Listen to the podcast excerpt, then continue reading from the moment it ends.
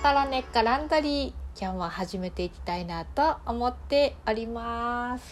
さあ今日は皆さんいかがお過ごしでしたか？そう5回シリーズね。もしかしたら配信が私間違ってしまってですね。あの5回シリーズの1回目が2回目であの配信されてしまってるかもしれません。ごめんなさい。で2回目が最初で1回目がさあの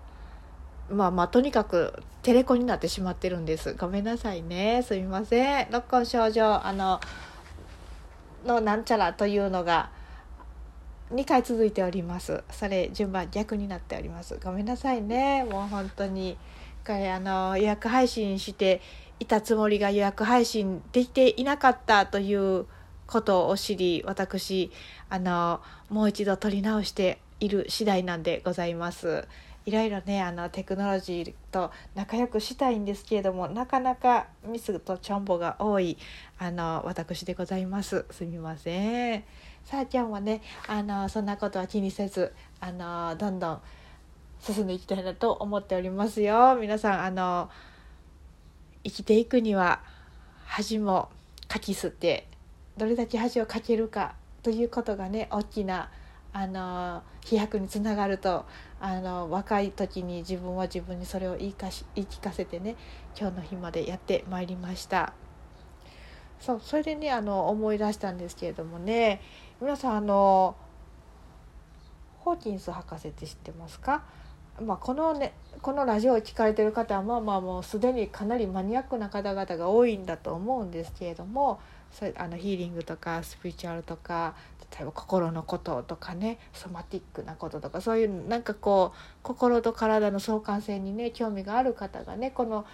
ここはねコランドリ聞いてくださってるんではないかなファンファンファンと思っているんですけれどもねどうでしょうね。あのそういう方にはホーキス博士のことを知っておられる方もたくさんいらっしゃるのかななんて思うんですけれども何度かねお話ししたようにあの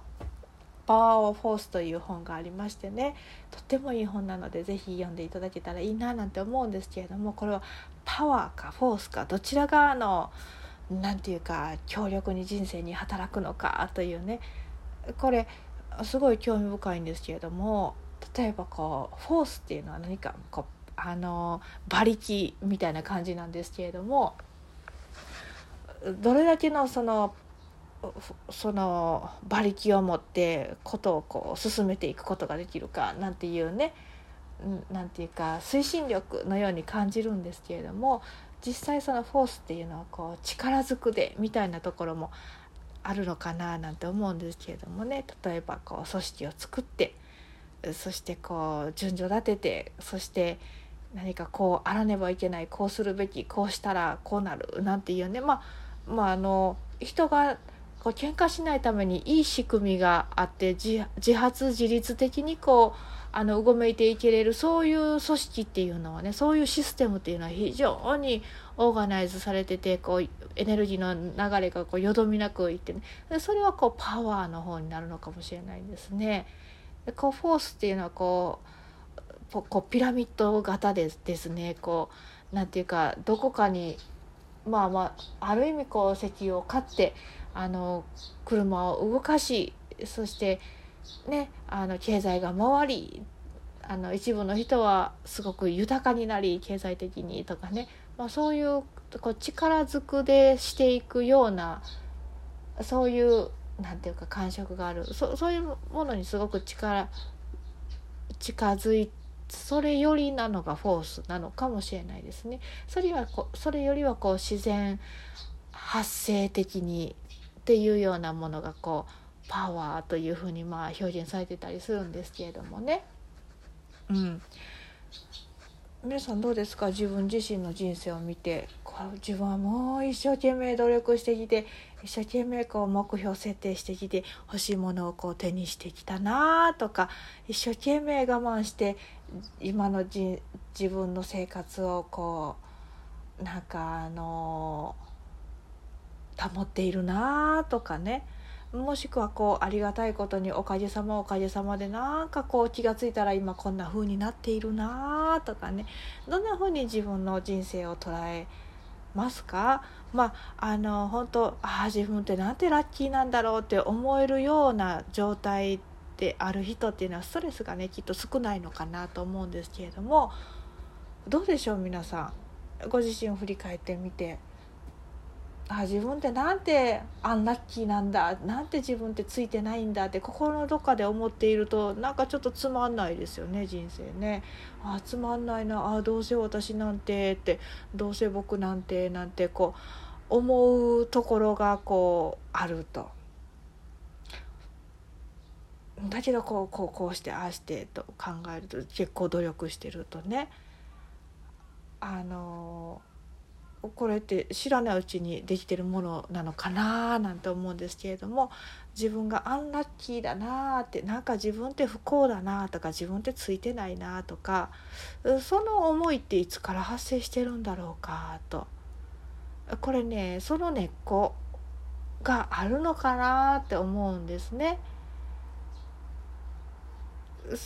本当にあの本当見方次第っていうの捉え方次第っていうのなんかあの大火事にあった人が昔いましてね大火事にあって自分の家の火災とかが全部燃えちゃってその方すごい若い方女性だ若い女性の方だったんだけど「わあ燃えちゃった」って「はあでもこれで全部なくなった」と。ああ怖かったと。でもああ誰も亡くならなかったと。だからもうあのそしてなんか焼けることでなんか自分がもう何か処分しなくちゃいけないっていうその気持ちがなくなったと。すごく身軽になったと。全部一からやり直せばいいんだと。わあそんな方がいらっしゃったんですけどわすすごいなあと。そういう方のお話をしてくださった方もあのびっくりされてたこともあるんですけれども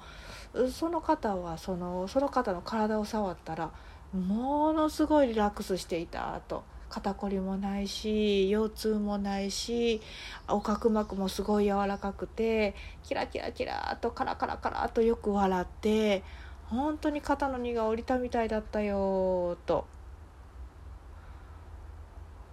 あ心底そうなんだなって、うん、私たちみたいな仕事はねこう体を触れさせていただくのでその人が言っている言葉とその人の体がこうあの合ってるかどうかっていうのはねなんかこうすごくなんか違う観点から分かりやすかったりするんですけれどもねああと焼けることで燃えることであの知らない荷物も全部燃やしてもらえたと思うわと。わあすごいなってそんな風にもう自分だとそんな風に思えるかちょっとわからないですけれども知らないうちにね持ってた荷物をこう燃やしてもらう。あの自分の荷物をあの整理してもらうなんていうふうに思えるんだろうかと。でまた違うケースではねもう全然違う捉え方をする。なんで私の家がというふうになったりとかねするかもしれないんだけど。そう。あの物事の捉え方の第一、まあ、第一反応の、まあ、これって癖だと思うんですけれどもこの癖って自分でその癖づけが始まったわけではないかもしれないんですよね。これまたややこしいですよね。あの自分の親兄弟がどんな反応をしていたかっていうのが知らないうちに身についていることもあります。だからここ本当要注意なんですけれども何かが発生した時にあのそれを楽観的に捉えるかどうかもしかしたら悲観的に捉えるかどうかなんかちょっとチェックしてみるのもいいのかもしれないですね。もう私の人生ものすごく失敗が多いんですけれどもねその中でもねあのびっくりした経験が一つあってそれはね雨の日にあの狂い出す人というねそういうあのちょっと人とねすごく近しい時があったんですけれどもねもう雨が降ってきたらもうあの叫び出してももうほんとこれトラウマなんですよ雨が降ったらもうそこの世界は全て自分の敵みたいになる方だったんですけれどもね激しかったですねまあ雨が続くことで自分の仕事が台無しになって自分の夢をこう諦めなくちゃいけなかったというようなストーリーがその人の中にあったんだけどまあ実際それだけじゃなかったと思うんですけどね。こう自分が何か思った通りにいかなかったこと自分が期待したこと自分がこう望んだことがうまくいかなかった時にその理由付けが何になるのか。ね、それを他に探してしまうとこれ言い訳になって、まあ、心の拠り所になってそういうふうにあ仕方がない仕方がないと心を収める方法でねまずそういうことをするって人間としてあると思うんだけれどもでもそれがこう過ぎて過ぎてしまうとね多くありすぎてしまうとねあのそのパターンが体と心に残ってしまうかもしれないんですね。それがもしかしたら自分の不幸の始まりかもしれないのでね。あの何かことが発生した時よからぬこと面白くないこと嬉しくないことが発生した時の自分の第一反応っていうのがどんな風なのかちょっとあの探索してみるのもいいかもしれないですね。そして